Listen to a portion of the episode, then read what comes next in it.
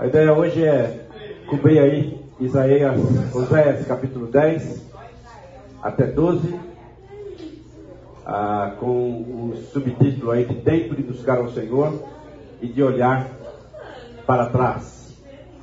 Nós chegamos então num, num ponto de, de Oséias, onde ah, o Senhor continua a ministrar ao coração do povo mas ao mesmo tempo também espera que o povo olhe para a história, olhe para trás e reconheça alguns valores e algumas realidades que ah, estavam ali dispostas sobre a vida deles. Pode abrir lá, Oséias capítulo 10, se você tiver a sua Bíblia em mãos aí. Eu vou ler o verso 1 e o verso 2. Diz assim: Israel era como uma videira viçosa. Cobria-se de fruto. Quanto mais produzia, mais altares construía. Quanto mais sua terra prosperava, mais enfeitava as suas colunas, colunas sagradas. O coração deles é enganoso e agora devem carregar sua culpa. O Senhor demolirá os seus altares e destruirá suas colunas sagradas. Se nós pegarmos esses dois versos, nós percebemos o quanto os homens são é, sensíveis a realidades que estão fora deles e o quanto eles são seduzidos a essas realidades. Hoje nós estamos celebrando a Páscoa, a ressurreição do Senhor Jesus. E para a gente iniciar a nossa aula aqui, uh, eu escrevi aqui no quadro, talvez você não consiga enxergar ali, mas se você tivesse que completar essa frase, como é que você a completaria? Se não fora o Senhor, se não fosse a presença de Deus, do Senhor Jesus, na sua vida, como é que você completaria essa frase? Alguém sugere? Não haveria esperança. Não haveria esperança. Eu, eu estaria perdida. Eu estaria perdido. Estaria lascado. Estaria lascado. Né? Uma vida sem significância. Uma vida sem sentido, sem significado. O que mais? Que tristeza. Que tristeza. Hoje no café da manhã, tomando café com a minha esposa, a, a gente completou essa frase. E aí uma das coisas que ficou bem evidente foi: se não for o Senhor, eu não teria conhecido minha esposa, porque nós nos conhecemos no seminário. Nós não teríamos nos casado, nós não teríamos os filhos que temos. Os nossos filhos não estariam servindo ao Senhor como estão. Então há uma, uma, uma cadeia de situações que, se não for ao Senhor, provavelmente não aconteceriam da maneira que aconteceram. É assim com as nossas vidas. Foi assim com a vida do povo de Israel. Mas hoje, especificamente hoje, nós precisamos levantar nossa voz em gratidão ao Senhor. Porque Ele é o grande responsável por chegarmos até aqui. Ele é a pessoa, o protagonista das nossas histórias, que nos conduziu até o ponto que estamos. Baixe sua cabeça, feche seus olhos.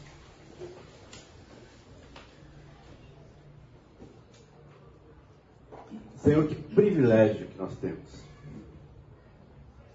O privilégio de ter a consciência de que tudo que somos, tudo que temos, tudo que já realizamos, tudo que iremos realizar, não é obra das nossas mãos, mas é o impulso que o Senhor dado para cada um de nós chegarmos aonde chegamos. Nessa manhã nós estamos reconhecendo que se não for ao Senhor, nós não estaríamos aqui. Se não for ao Senhor, estaríamos lascados, estaríamos perdidos, estaríamos sem rumo. Como a tua palavra descreve, um, um, um cachorro sem dono, andando errante nesse mundo, sem direção, sem orientação, sem limites, sem objetividade. Por isso, nesta hora, nós levantamos a nossa voz em gratidão ao Senhor. Gratidão por tudo aquilo que reconhecemos ser verdade nas nossas vidas e que nos levaram ao ponto que estamos hoje. Nessa manhã nós celebramos a ressurreição de Jesus. Celebramos o fato de que Jesus venceu a morte, venceu o mal, destruiu as obras do diabo. Enfim, tudo isso foi ah, compartilhado conosco. Inclusive o fato de vivermos uma eternidade ao teu lado. Louvado seja o teu nome. Recebe a nossa adoração. Recebe o nosso louvor. Recebe a gratidão do teu povo, expresso em adoração, em louvor, em instrução, em ensino da tua palavra. Cada um de nós, ó Deus, tenha no coração gratidão por reconhecer todas essas verdades em nossas vidas. Em nome de Jesus. Amém. Amém. Muito bem. Vamos lá. Ah, os versos 1 e verso 2 do capítulo 10, nós já lemos. A gente percebe então claramente que havia uma colheita abundante, cheia de frutos, havia prosperidade financeira, mas apesar disso, quando o texto coloca que quanto mais eles prosperavam, mais era viçosa a, a sua colheita, Quanto mais eles produziam fruto, mais eles enfeitavam as suas colunas sagradas. Eles multiplicavam os seus altares de adoração a, a Baal. Apesar da prosperidade, o culto era promíscuo, a sofisticação do culto era uma verdade e a revelação do coração do povo. Né? Versículo 2 diz assim: o coração deles era enganoso, eles estavam equivocados, eles estavam ah, enganados a respeito daquilo que ah, o Senhor mesmo era o promotor da prosperidade do povo. Se nós ah, percebemos isso na nossa atualidade, nós podemos claramente perceber que existem várias comunidades que estão adorando o Senhor nesse instante. Mas muitas dessas comunidades são prósperas, mas têm um culto tão sofisticado e tão humanizado ao ponto de revelar de fato quem é o que está entronizando no coração das pessoas. Que provavelmente não é o Senhor, mas é um culto a eles mesmos, aos homens, à humanidade em si. Isso, naturalmente, é contrário àquilo que Deus espera de cada um de nós. O verso 1 então traz uma acusação, ou algumas acusações e o julgamento estabelecido para essas realidades. Ah, o verso 1 nós já lemos. Ah, deixa eu ler só o verso 2b e o 3. Tá? Ah, o 2b diz assim: O Senhor demolirá os seus altares e destruirá suas colunas sagradas, como julgamento deste posicionamento do povo. Versículo 3: Eles dirão: não temos nenhum rei, porque não reverenciamos o Senhor, mas mesmo que tivéssemos um rei, o que ele poderia fazer por nós? Um julgamento direcionado ao povo. Mais uma acusação, versículo 4. Eles fazem muitas promessas, fazem juramentos, acordos falsos. Por isso, brotam as demandas como ervas venenosas num campo arado. Acusação contra o povo. Versos de 5 a 8, o julgamento estabelecido ali. O povo que mora em Samaria teme pelo ídolo em forma de bezerro de Bet-Avém. Seu povo pranteará por ele, como também os seus sacerdotes idólatras, que se regozijavam por seu esplendor, porque foi tirado deles e levado para o exílio. Sim, até ele será levado para a Assíria, como tributo para o grande rei. Efraim sofrerá humilhação e Israel será envergonhado por causa do seu ídolo de madeira. Samaria, seu rei, serão arrastados como um graveto nas águas. Os altares da impiedade, que foram os pecados de Israel, serão destruídos. Espinhos e ervas daninhas crescerão e cobrirá os seus altares. Então eles irão aos montes, cubram-nos e as colinas caiam sobre nós julgamento do exílio, julgamento do afastamento, de toda aquela construção que eles fizeram, que ficaria para as traças, ficaria é, cheia de ervas daninhas, o mato crescendo, eles não mais teriam tudo aquilo que eles se empenharam em construir. Acusação ainda, versos de 9 a 10. Alguém lê para mim, por favor. Desde os dias de Gibeá pecaste, ó Israel ali permaneceram. A peleja em Gibeá contra os filhos da perversidade não os surpreenderá. Eu os castigarei na medida do meu desejo, e congregarão contra eles povos quando a, os atar as suas transgressões. Isso. Ah, ainda nos versos 9 e 10, a parte B e a parte 10, já encontramos então a parte do julgamento aí. Nos versos 11 a 15, ah, percebemos então a hora era de buscar o Senhor, de voltar-se para Ele, naquele momento de angústia e aflição. Deuteronômio 4, 27 a 29 a 31, olha o que diz aí. É, essa, essa realidade aqui que eles estavam ah, necessitando naquele momento. Deuteronômio 4, versos de 29 até o 31. Olha o que diz lá. De lá buscarás ao Senhor teu Deus e o acharás. Quando buscares de todo o teu coração e de toda a tua alma. Quando estiveres em angústia e todas essas coisas sobrevierem nos últimos dias, e te voltares para o Senhor, teu Deus, e lhe atenderes a voz. Então, o Senhor teu Deus não te desamparará, porquanto é Deus misericordioso, nem te destruirá, nem se esquecerá da aliança que jurou a teus pais.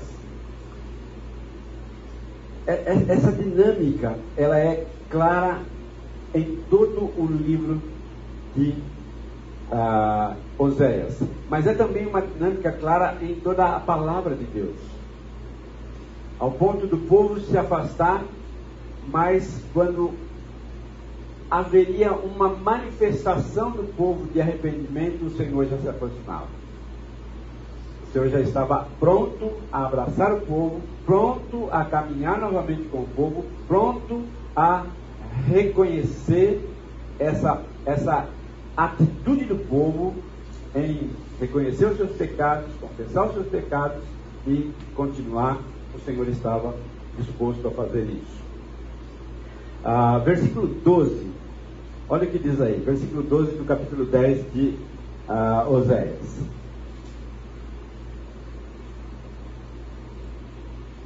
Semei a retidão para si, colham o fruto da lealdade e façam sucos no seu solo, não arado. Pois é hora de buscar o Senhor até que ele venha e faça chover justiça sobre vocês. Ou seja, essa, essa postura do povo de buscar o Senhor fazia com que o, Senhor fizesse chover justiça sobre a vida do povo. O Senhor era a garantia da colheita e da justiça. Bastava que o povo se voltasse para Ele com sinceridade e arrependimento. E essa é talvez a, a marca maior da nossa caminhada com Deus.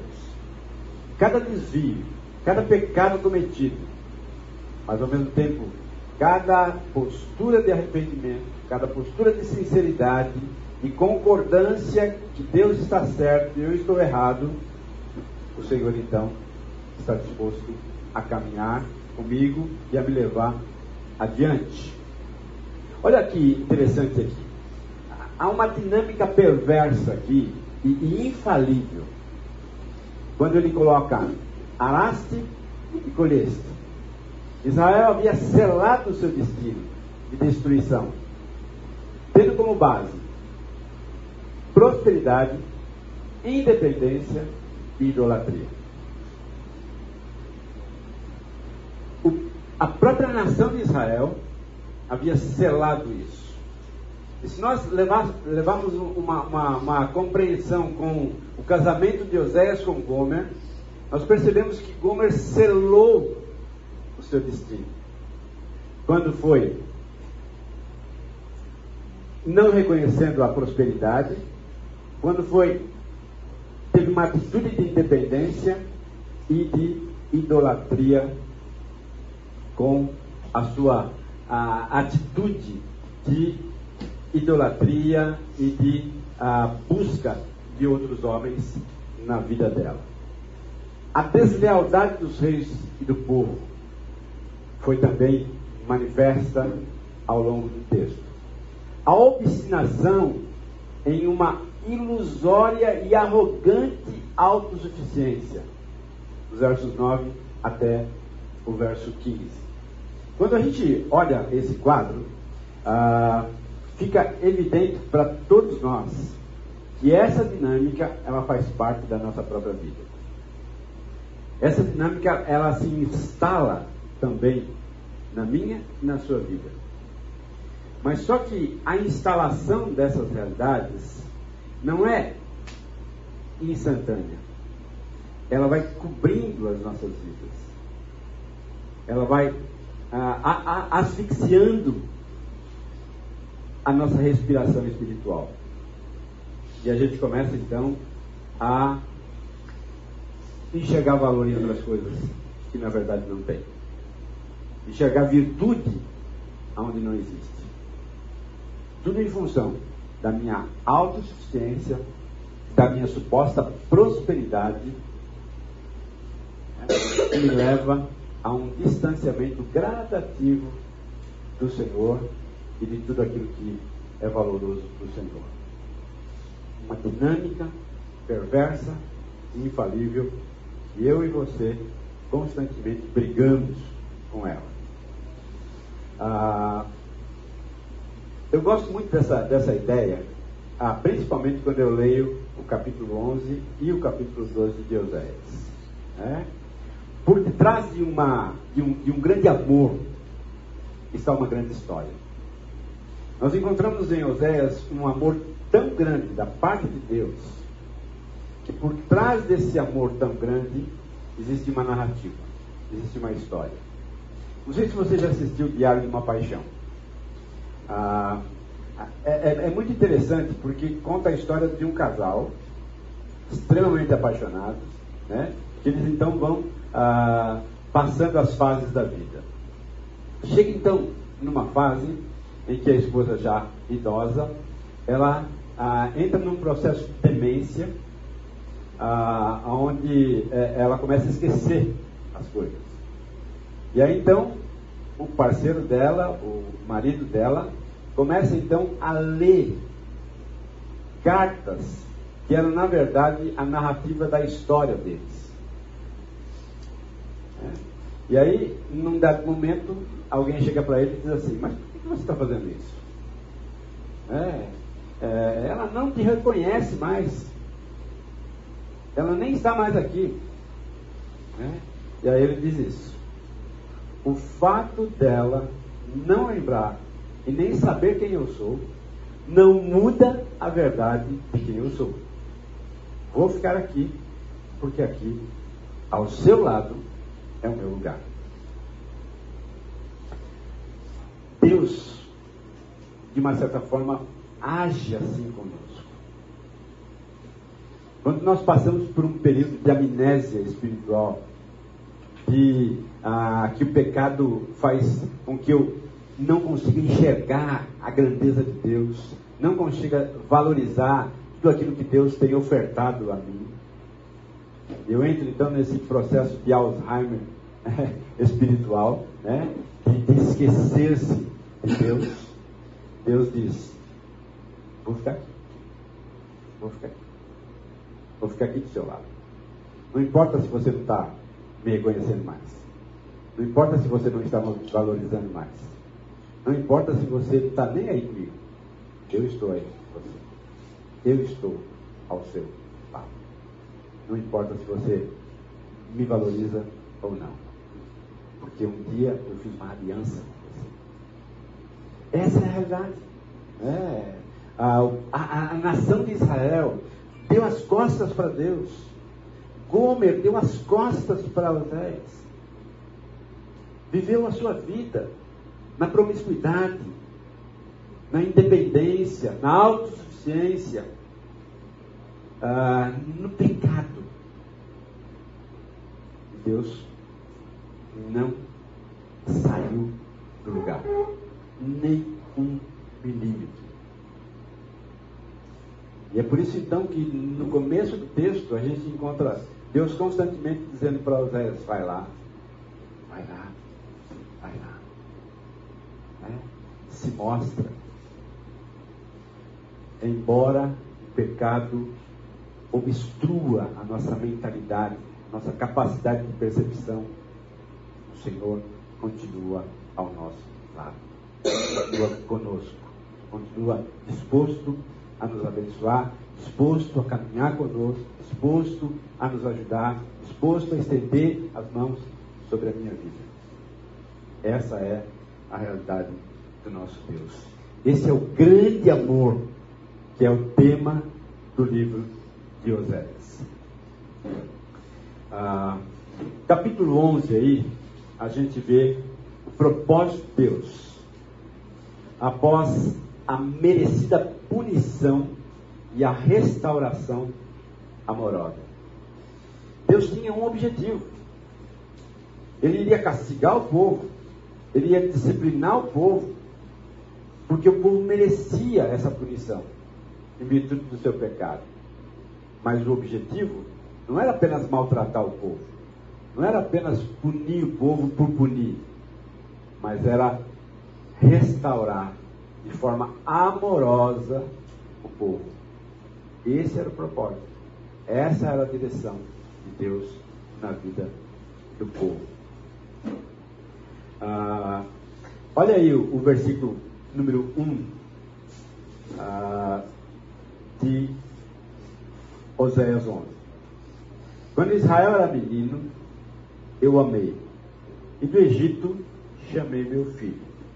Quanto mais eu chamava, tanto mais se iam de mim, da minha presença.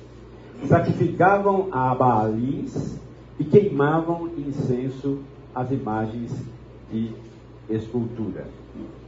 Ah, esse é um dos capítulos mais audaciosos do Antigo Testamento. Apresenta a mente e o coração de Deus em palavras humanas. Fica evidente que o amor divino é mais e não menos ardente e vulnerável do que o amor humano. Se a gente conseguir entender isso, né, o amor de Deus é muito maior do que o amor que qualquer um de nós possa ter. embora a, a história de Diário de uma Paixão seja o reflexo disso, mas o amor de Deus é ainda maior do que isso. É ainda mais profundo, mais espaçoso, mais tolerante, mais indulgente do que a nossa capacidade de amar.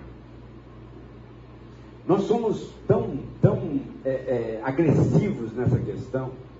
Né? Quando alguém me fere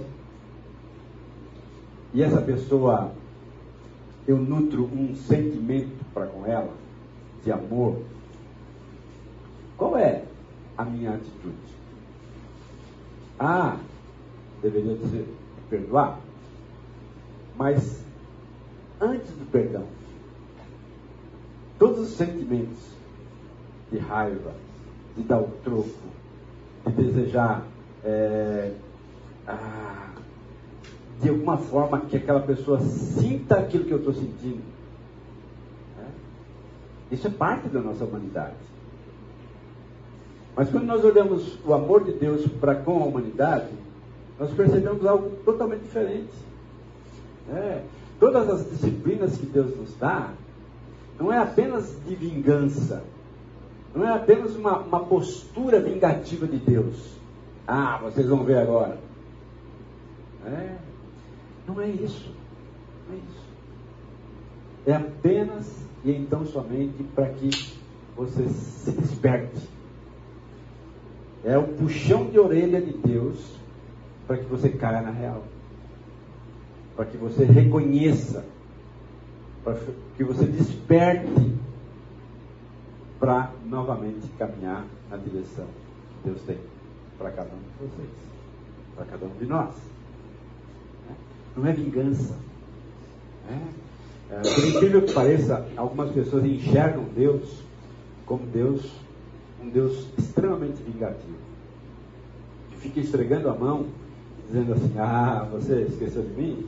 Então vou lhe dar ali uma, uma enfermidade. É, ah, você esqueceu de mim, eu vou é, é, tirar o seu emprego. É, vou fazer com que você seja demitido. É? Não, não é isso. É. Deus não é assim. Deus não se compara a isso. É, é muito maior. E os propósitos dele são muito maiores do que a nossa capacidade de enxergá-los naquele momento. Olha o verso 9 que diz aí. Alguém lê para mim. Verso 9 do capítulo 11. Não executarei o furor da minha ira. Não voltarei para destruir a Efraim, porque eu sou Deus e não homem. Santo no meio de ti. Eu não entrarei na cidade. Eu não sou homem. Eu sou Deus. É. Eu vou agir de forma diferente. Não da forma que os homens agem. Né? Eu coloquei aí a última frase. Mais uma vez, é Ele e não nós, homens, ah, que dá o exemplo e suporta o desânimo e a provação que vem da ingratidão. O próprio Deus é aquele que dita as regras, que dirige as coisas, que dá o exemplo de como elas devem ser. Ah, eu coloquei aqui. Ele nos amou primeiro. Oséias, conhecido como o profeta do amor, continua revelando que a sua postura frente ao adultério de sua esposa Gomer não era uma produção humana. É. Quando a gente vê lá Oséias sendo obediente às direções de Deus, não era porque ele era bonzinho. É. Não era porque ele era tolerante. Não era porque ele era amável. Não. Mas porque havia um constrangimento da parte de Deus para que ele então obedecesse às direções, diretrizes e orientações de Deus para a sua vida. Não era dele, não era do próprio coração, mas do próprio Deus. Mas vinha de um exemplo maior, superior a ele mesmo. Trata-se da maneira como o próprio Deus age frente à rebeldia de seu povo. E aí eu coloquei lá 1 João 4,19, Ele nos amou primeiro. É por isso que eu e você podemos amar. É por isso que eu e você podemos ter a capacidade de perdoar. A capacidade de, mesmo fustigado, mesmo confrontado com o mal, eu posso então reverter isso, porque ele me amou primeiro, eu posso amar aos outros. Esse é o exemplo. O exemplo a ser seguido por cada um de nós. Agora, vamos, pensar um pouquinho. Tá? Por que tão difícil? Apesar disso, apesar da gente enxergar valor nisso, apesar da gente é, compreender racionalmente isso, por que na prática, na hora do, da, das coisas acontecerem, a gente tem tanta dificuldade? Por quê?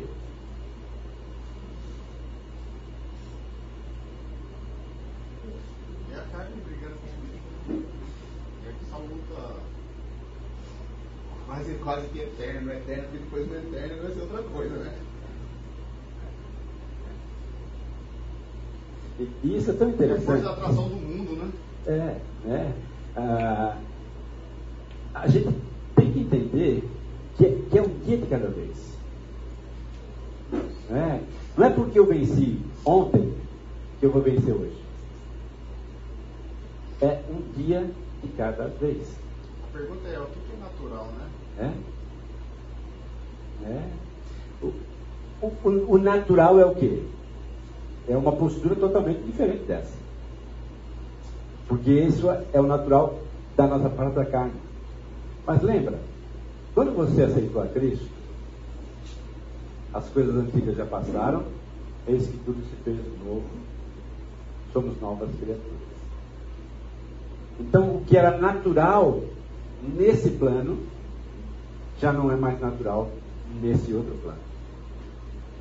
O que era natural para o homem natural, não é natural para o homem espiritual. É? Por isso que muitas vezes nós, nós achamos tão, tão comum, tão, tão é, natural essa postura. Né? Mas na verdade ela é natural desse outro, dessa outra realidade aqui sem Cristo. É, é esperado que isso aconteça. Mas com Cristo, com Cristo é diferente. Os valores mudam. A dinâmica muda. As posturas. O raciocínio precisa mudar. É por isso que arrependimento significa uma mudança de mentalidade. Né? De, de novos processos de raciocínio. Que eu então começo a andar, a direcionar. Ocorre que nós nos convertemos, e ao invés de nós nos empenharmos num discipulado, nos empenharmos em mudar toda essa, essa dinâmica que vinha nos acompanhando, nós apenas então somente passamos por aquele advento uh, tão, tão significativo da conversão, mas nos esquecemos que, como é que diz aqui, no versículo 1 do capítulo 11, Israel era menino. Né? Menino, uma criança. É, e, e, e, e o, a continuação do texto ah, dá, dá a ideia, a, a, a, compreensão de que Israel, ah, primeiro, no, no, primeiro momento era um menino, depois se torna um adolescente. E aí, ah, essa prática da adolescência, da rebeldia, começa então a se instalar. Mas lembra, não precisa ser assim. Não deve ser assim. Porque uma coisa é um homem sem Deus, outra coisa é um homem com Deus. São outros padrões, são outras realidades. Ah, pois não. Acho que a mesma coisa que o povo pensava na aliança que eles tinham com Deus, e aí podia fazer qualquer coisa, porque eles já eram da aliança, nós hoje, como cristãos e crentes, pensamos que um dia salvo, sempre salvo, podemos viver as, as mesmas coisas, as mesmas regras que nós mesmos queremos viver. Então, nós não estamos garantidos? Estamos. Então, agora eu posso desfrutar do bom e do melhor, ao invés de entrar numa escola, como o senhor falou, circular, é. e achar que aquele marco, aquele ponto, vai valer para a vida toda e Deus tem que nos abençoar nisso. É. E o povo clamava por isso na aliança. Nós somos de Deus, então a gente faz o que, é. que a gente bem entende, porque Deus vai nos abençoar. Sim. Percebe, irmãos, que esse raciocínio não é deste lado, é desse lado. é o raciocínio de alguém não crente, de alguém que não foi transformado pelo Espírito Santo. É alguém que ainda está influenciado pelo mundo. Ainda é amigo do mundo, embora esteja trilhando o caminho de Deus. É, é essa luta que constantemente nós temos.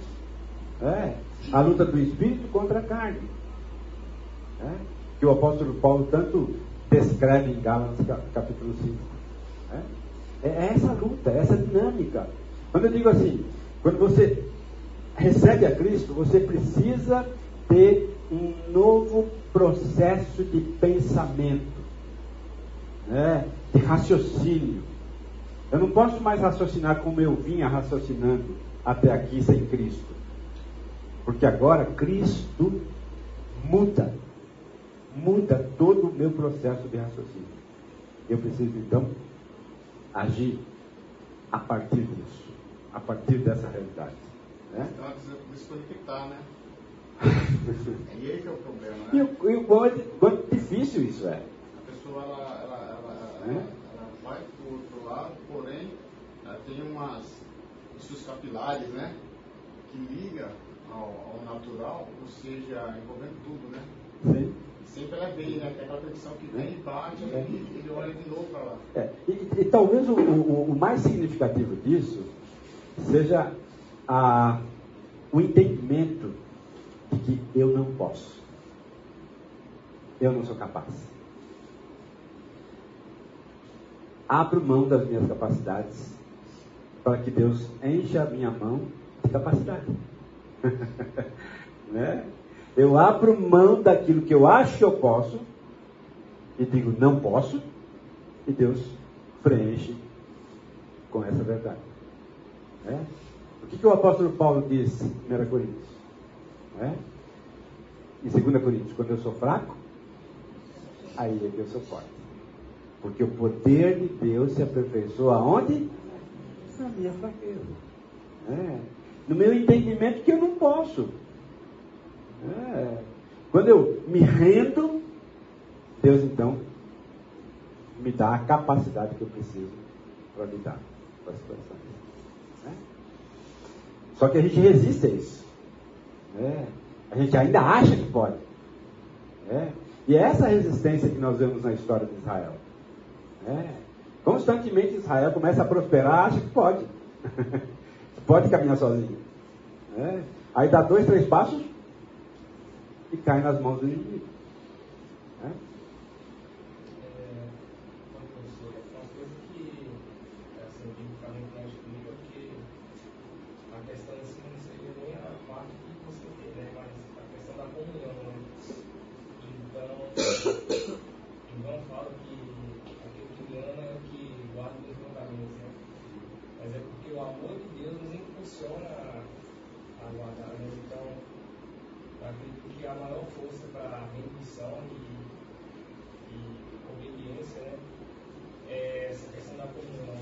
Sim.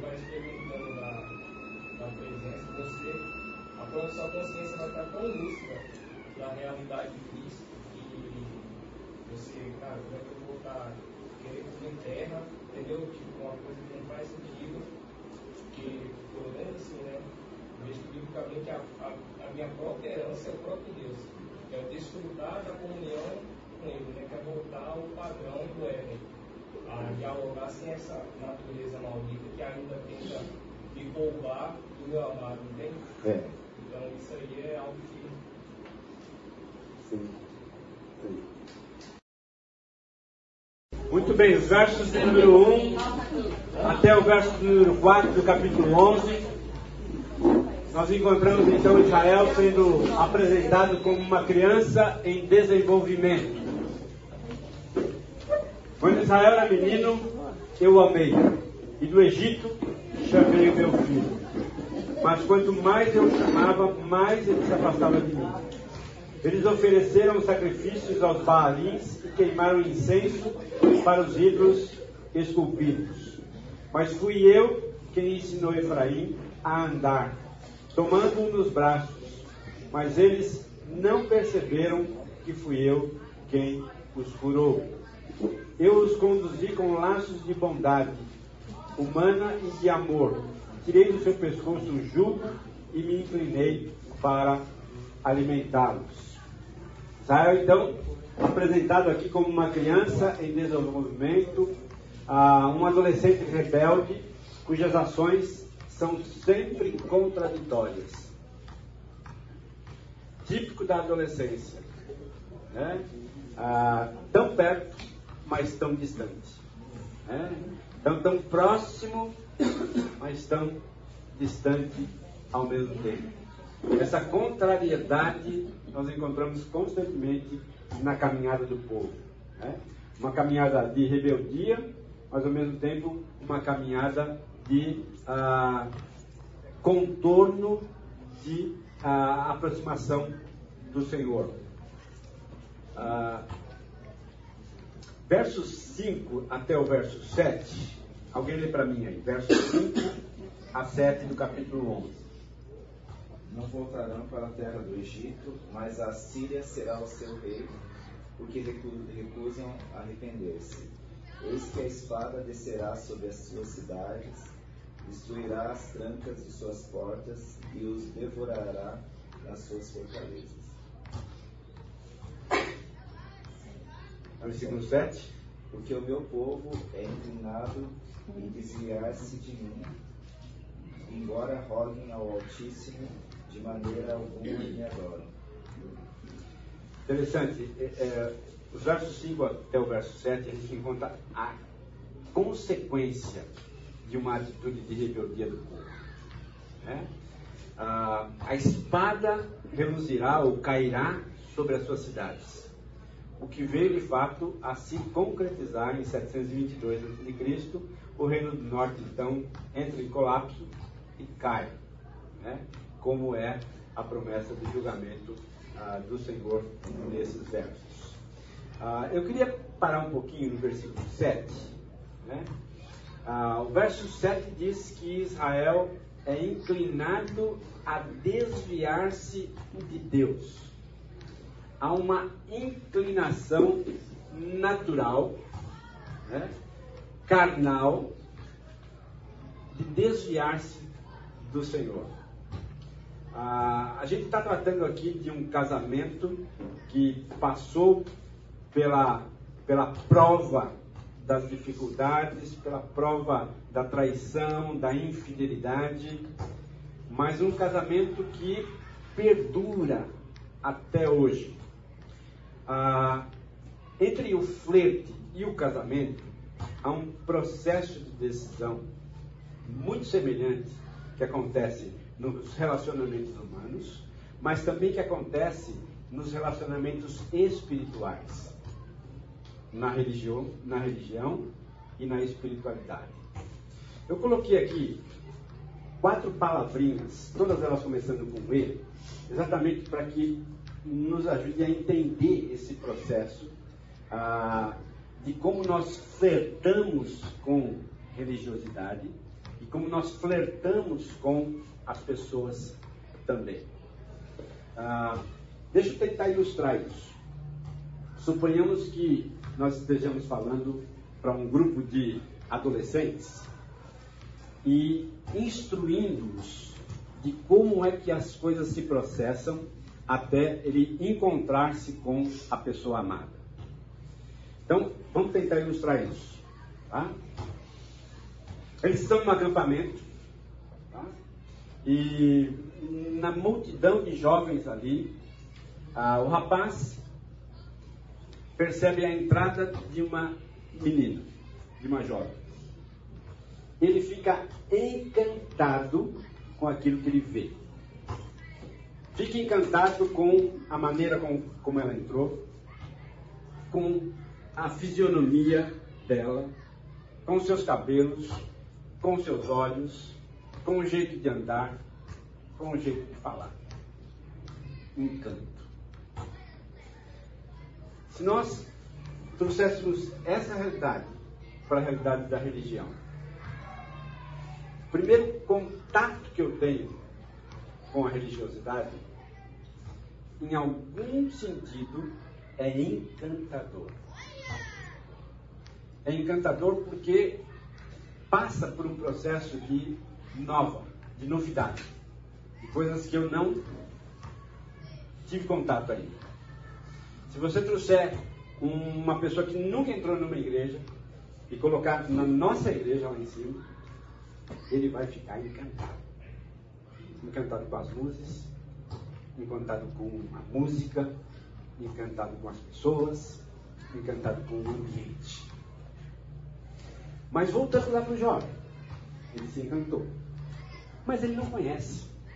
Não conhece ela, não sabe de onde ele vem, não sabe é, o que ela faz da vida, não sabe nada. Então, esse encantamento faz com que ele tome um outro passo, que é tentar encontrar-se com aquela pessoa. Né? E ele então ah, tenta saber algumas coisas. Quem é amigo, quem é ah, a, a, menina que está mais próxima, que talvez ele conheça, ah, da, qual é a família. E ele então cerca aquela pessoa para tentar promover um encontro com ela que vai dar a ele a compreensão de quem ela é. Voltando para a religião, todo aquele encantamento do culto leva a pessoa a um outro passo. A encontrar-se com alguém que está dentro para que ele possa me nutrir de informações. Informações relevantes que eu preciso para saber se aquele encanto inicial, de fato, vai perdurar ou não. Agora, dependendo deste encontro, o processo para por aí. Ou ele continua. Dependendo daquilo que ah, o indivíduo entender que esse encontro o, satisfaz, o satisfez, em termos de informação, ele continua. Ou ele volta atrás. Então, dependendo da pessoa que ele conversar lá em cima, né, ele vai avançar nesse processo ou ele vai parar. Ele vai dizer assim, isso aí não é para mim não. É muito encantador, mas o primeiro encontro foi decepcionante. Né? Talvez ele foi conduzido a uma reunião mais uh, e não, não foi legal. Uma coisa aconteceu que não foi legal. Aí ele para. Né? Mas suponhamos que continuou. Tá? Esse encontro foi satisfatório. Esse encontro foi, foi é, é, animador. Né? Que o encanto então trouxe um encontro. Agora o encontro me leva a um terceiro passo, que é o entendimento. Tá? Ah, esse entendimento ele é fundamental para que o processo continue. Eu já me encantei com tudo. Tá? Eu já promovi um encontro e fiz esse encontro. Tá? E as coisas casaram. Agora então eu quero dar um próximo passo, que é entender aquela pessoa. Entender quais são os sonhos dela. Quais são as expectativas dela.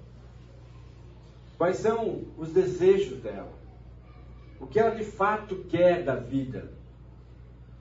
Se de alguma forma ah, eu posso me incluir nisso ou não. Ao passo que na religiosidade também isso acontece. Né? Eu me encantei, eu me encontrei, opa, legal, Tá? Eu vou me entender então. Eu começo então a procurar entendimento. Quais são os livros que vocês leem? Né? Ah, por que, que vocês fazem assim? Por que, que vocês agem assim? Por que, que vocês não fazem isso? Por que vocês se comportam dessa maneira? Por que nas suas reuniões de coinonia vocês agem assim? Vocês dão risada, vocês são alegres. Parece que é um ambiente de paz. Isso então abre portas. Né? Abre portas para quê? Para esse efetivo entrosamento. Né? Aí então eu me entroso. Aí então eu estou envolvido. Aí então eu começo a caminhar junto. Tá? A mesma realidade acontece com o jovem lá. Né? Ele se encantou, ele se encontrou, ele se entendeu e ele então parte para o entrosamento. Talvez namoro, talvez noivado, talvez em casamento. Ah, eu coloquei dois, dois corações aqui, pensando no relacionamento humano e no relacionamento também espiritual. E, e, e uma certa transpassão de tudo isso. Porque, no meu entendimento, é exatamente isso que acontece conosco.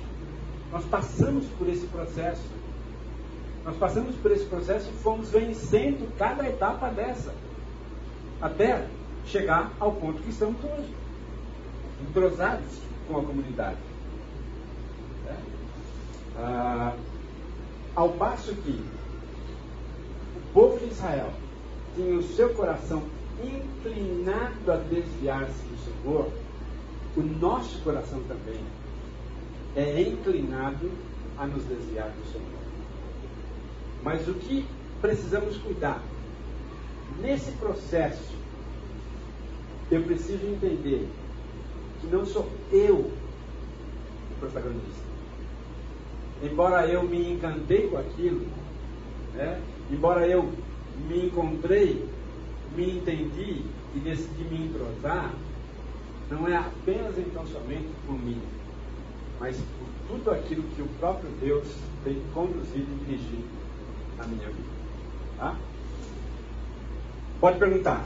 Alguma coisa que você não entendeu, não está legal, não é isso? O que você acha? Colocaria ali a letra E, entrega. Entrega? No É? final do entrosamento, a entrega. É. Legal. Se na, na vida cristã a segurança da salvação, Uhum. aliado à imaturidade, faz com que a gente pare por aqui, ou não relaxe. É. Eu não tenho como um casamento. Eu, eu me encantei, encontrei e casei. Agora ela é minha É. e não que eu vá virar um monstro, mas eu não, eu não alimento essa relação, esse amor. E assim Sim. com Deus também, porque eu já estou salvo. É. Ah, pisei na bola, mas tudo bem, já estou, peço perdão, então vira uma, uma, um mecânico, uma mecânica na nossa vida. É. Então eu não preciso, quer dizer, eu preciso ter muita força de vontade, ter uma, uma segunda decisão, vamos dizer assim. É. Eu não quero crescer para servir, para andar de acordo com a vontade dele. Então essa segurança, às vezes, aliada à maturi- imaturidade, pode gerar um Pode mesmo, né? É, e, e talvez a, a falha também esteja nesse processo aqui, no meio, a letra B, na letra C ali, que foi vendido para mim uma mentira. Uma mentira em termos espirituais, né? Uma mentira em termos religiosos. Que eu acabei comprando aquilo e aquilo me deixa imaturo, né? Eu não cresço. né? É, é só a gente pensar o seguinte: quem estava aqui no culto semana passada? Né? Não foi chocante você ouviu o que você ouviu? Mas ao mesmo tempo, não é uma verdade de cabo a rabo, né? como a gente diz, né? do começo ao fim. Né? É, é realidade. Aquilo é realidade. né? Mas a gente fantasia muito. né? A gente gosta da utopia. Né? Né? Porque é a função da mentira, né? Mentira, É, né, né? Irmão, por favor. Eu creio que esse negócio do amor é colocado de uma forma muito intensa, o amor de Deus, ele realmente sobrepuja qualquer entendimento, etc. Sim. Mas em detrimento de outras coisas que Deus também é, faz com que a gente pregue e queira viver um evangelho mais ou menos nessa base da segurança. Sim. Porque eu estou coberto pelo amor de Deus. É. E aí a gente entende que o amor de Deus ele não vai é, avançar no sentido de nos colocar como um pai né, dentro da linha da família. Ah. Um herdeiro, como para ser herdeiro, é, o pai treina o filho, o pai instrui o filho, etc. Então a salvação é a base, é uma fase É. né, do crescimento. É. Ela não é tudo. Ela é tudo para, assim, se não tiver mais outra opção, morrer no dia seguinte, ela é efetiva, né, como o ladrão da cruz. Sim. Mas o fato é que nós estamos doando, creio eu, que o Evangelho tem sido muito dougado né, nessa É. olhando muito de, uma, de um lado só e esquecendo Sim. as outras coisas que Deus exige da caminhada cristã. É. Aí a gente fica imaturo, É. a gente fica É. improdutivo, Sim. a gente instrui errado, É, né? instrui errado. com um lado só, É. não fala sobre a justiça, sobre outras coisas Sim. que Deus exige igualmente. E talvez sejam tão mais relevantes é, do que entrar nessa esfera só do amor, dessa paixão humana e ficar nessa ilusão de É. que Deus não vai nem nos condenar por nada que nós fizemos, porque ama E- tanto que o inferno nem existe É, mais. e- esse processo de desenvolver a nossa salvação né, com temor e tremor. né? É, a gente não pode esquecer que isso faz parte da maturidade que eu vou adquirindo ao longo da minha caminhada com Deus. né? Muito bem, mais alguém quer dar uma colocação? Por favor.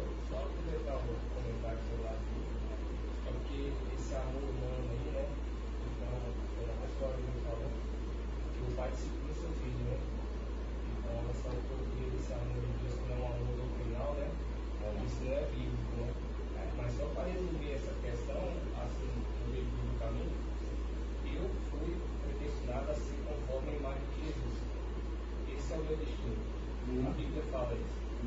Então esse é o meu alvo, independente do sofrimento de qualquer coisa. Então su, tu, todo o propósito de Deus de me colocar na família, de ter comunhão comigo, é ser conforme a imagem do seu filho. Então, assim, não tem margem para viver uma vida de, de fora dos padrões dele, porque eu fui criado para isso. Ah, joia. É? Lá, gente. Eu terminar aqui. Ah, versos 8 e 9. Uma determinação sincera da parte de Deus. 8 e 9 do capítulo 11. Como posso desistir de você, Efraim? Como posso entregá-lo nas mãos de outros, Israel? Como posso tratá-lo como tratei Adimã? Como posso fazer com, que, com, com você o que fiz com Zeboim? Meu coração está enternecido, despertou-se toda a minha compaixão. Versículo 9: Não executarei a minha ira impetuosa, não tornarei a destruir Efraim, pois sou Deus, um homem santo no meio de vocês, não virei com ira. Ah, ele menciona aí duas cidades, Admã e Zebuim. Ah, são cidades que foram destruídas pela destruição de Sodoma e Gomorra. né? Elas estavam ali na periferia, mas que foram também afetadas por aquela realidade da destruição das duas cidades. Deus revela então que não trataria Israel como tratou essas cidades, motivado por sua compaixão e graça. A evidência de um amor desinteressado de Deus para com o povo. Versos 10 até o verso 12. Alguém lê para nós? Eles seguirão o Senhor, ele rugirá como leão. Quando ele rugir, os seus filhos virão tremendo desde o ocidente. Virão voando do Egito como aves, da Síria como pombas. Eu os estabelecerei em seus lares. Palavra do Senhor. Interessante, né? Ele rugirá como um leão e eles vão voltar. Né? Ah, uma promessa aqui de um retorno em massa do povo em direção a Deus, que os acolhe e os abraça com amor. Ah, essa é a realidade do, da intenção de Deus. Capítulo 12, então. Ah, olhem para a história e aprendam com a história. Ah, o capítulo 12, então, mostra para nós é, essa, essa, essa realidade da vida de Jacó e também da vida de Moisés. Ah, vamos tentar, então, entender um pouco isso. Tá? Ah, capítulo 12.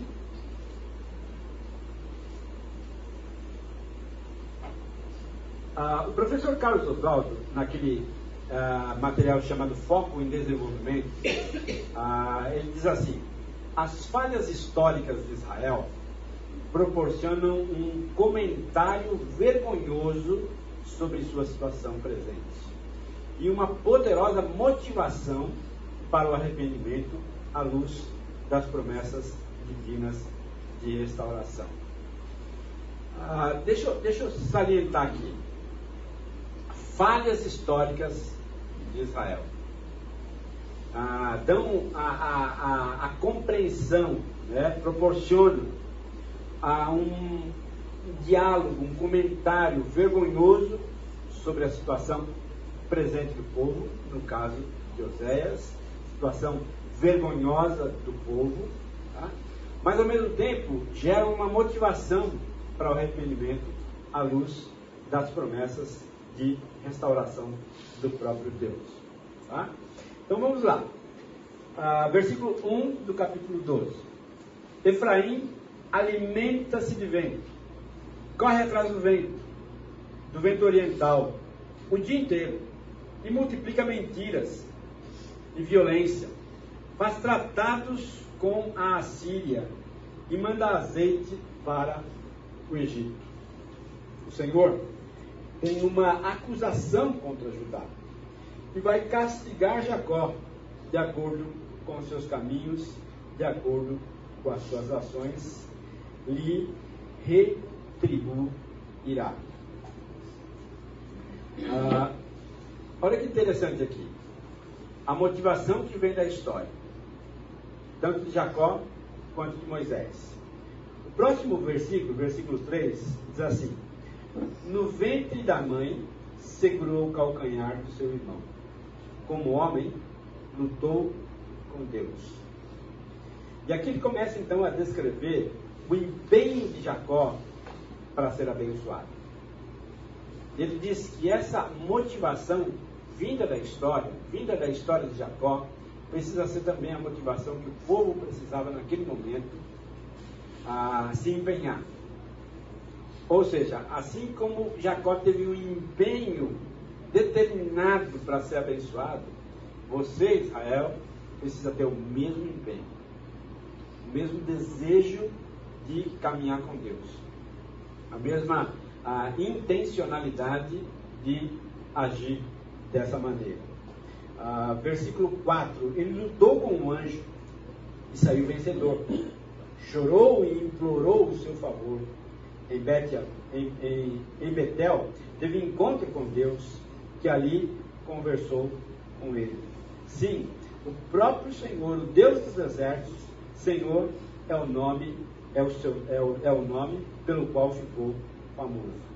Portanto, volte para o seu Deus e pratique a lealdade, a justiça e confie sempre no Deus Todo-Poderoso. Ah, eu coloquei isso aqui, ah, versículo 6. Volte, pratique novamente lealdade, justiça e confiança. Ah, talvez esse seja ah, o, o, contraponto que a gente encontra no Novo Testamento. Mas quem pratica a verdade vem para a luz, para que ah, se veja claramente que as suas obras são realizadas por intermédio de Deus. Ah, o apelo aqui que Israel volte era um apelo para que Israel ah, andasse novamente na luz, fosse leal, andasse na justiça e confiasse no Todo-Poderoso, confiasse no Senhor. Ah, provavelmente você já tenha tido uma experiência onde você, ah, no momento anterior à resolução daquela questão, você titubeou. Você ah, não confiou como deveria confiar, não esperou como deveria esperar, ah, duvidou até mesmo da possibilidade da intervenção de Deus. Né?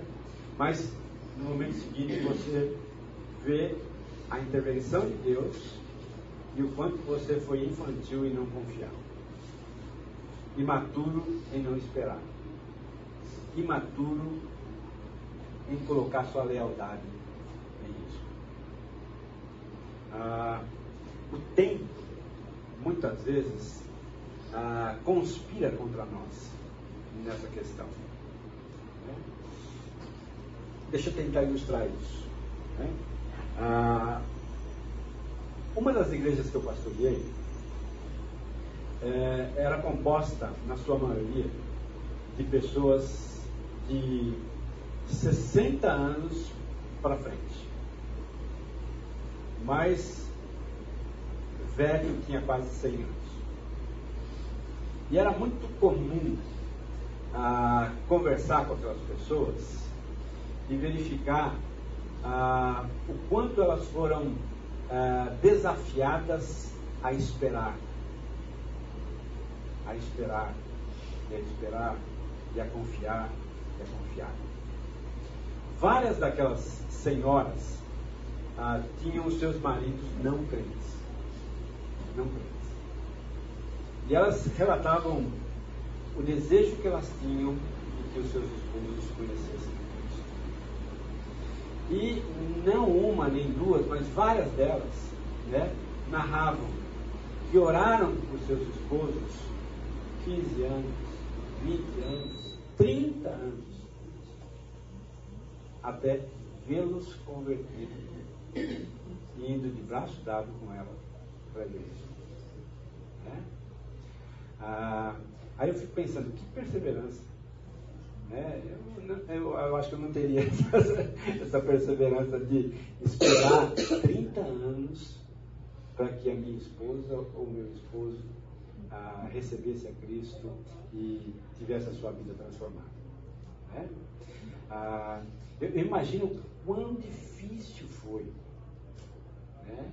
mas o quão contemplados elas foram, abençoadas elas foram, ao ver o motivo da sua oração sendo contemplado, sendo abençoado, sendo recebido ali.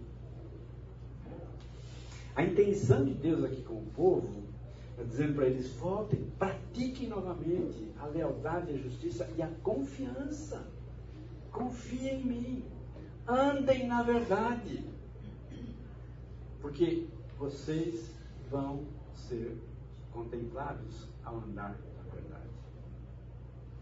Embora o tempo não seja domínio nosso, do quanto isso vai durar, quanto isso vai, vai perdurar, mas no final, né? no final vocês vão. Né? No final vocês vão perceber o quão Deus é bondoso para com as nossas vidas. Ah, a marcha aqui, que vai é, do castigo à restauração, né? da disciplina à restauração do Senhor. Ah, os textos estão aí, ah, e os personagens né, e as características deles.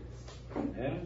Ah, Efraim e Judá, agora, desonestos e tolos. Jacó, antes e agora, arrogância e autossuficiência.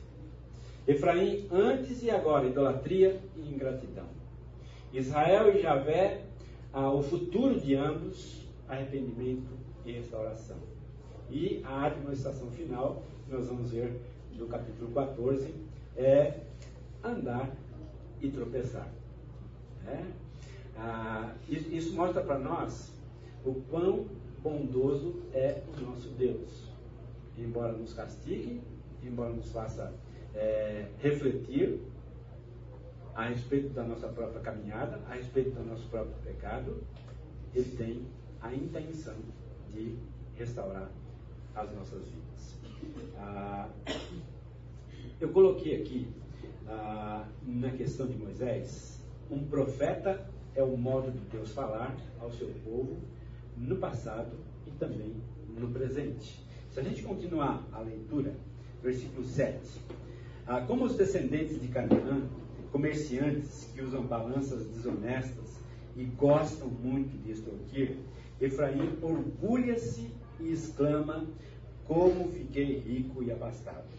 Em todos os trabalhos que realizei, não encontrarão em mim nenhum crime ou pecado, mas eu sou o Senhor, o seu Deus. Desde a terra do Egito, para vocês voltarem a morar em tendas, como no dia de suas festas fixas. Eu mesmo falava aos profetas e dava-lhes muitas visões, e por meio deles falava em parábolas. Como Gileade é ímpia, seu povo não vale nada. Eles sacrificam bois em Gilgal, mas os seus altares são como montes de pedra num campo arado. Jacó fugiu para a terra de Arã, Israel trabalhou para obter uma mulher, por ela cuidou de ovelhas. O Senhor usou um profeta para tirar Israel do Egito, e por meio de um profeta cuidou dele. Essa é a dinâmica de Deus, o modo de Deus agir com o povo. Levantava um profeta, e esse profeta então era a boca de Deus, falando ao povo e exortando o povo a voltar a, a agir da maneira que Deus esperava que o povo agisse. Efraim amargamente o provocou a ira. Seu senhor fará cair sobre ele a culpa do sangue que derramou e lhe devolverá o seu desprezo. Muito bem. Ah, semana que vem é a última aula. Eu pretendo então fixar a nossa atenção ah, no capítulo 13 e capítulo 14, né? falando em, ainda sobre a idolatria e a ingratidão, o arrependimento, a restauração e esse andar e tropeçar que o povo constantemente ah, faria e continuava fazendo. Tá bom? Ah, vamos orar? Obrigado, Senhor, mais uma vez, ah, por completar mais essa etapa. Sabemos, a Deus, que muitas outras verdades não foram mencionadas aqui. Ah, mas nós sabemos, ó Deus, que ah, o Senhor fala ao nosso coração quando lemos a tua palavra. Por isso, continue instruindo aos meus irmãos ah, que aqui estão a enxergarem mais verdades ainda na tua palavra, à luz do teu Espírito, de modo que ah, possamos caminhar segundo a direção e orientação do Senhor. Obrigado mais uma vez. Fica conosco nesse dia. Leva-nos, ó Deus, para os nossos lares. Possamos ter ah, um domingo de Páscoa abençoado junto aos nossos familiares. Que a bênção do Senhor seja sobre cada um. Em nome de Jesus. Amém.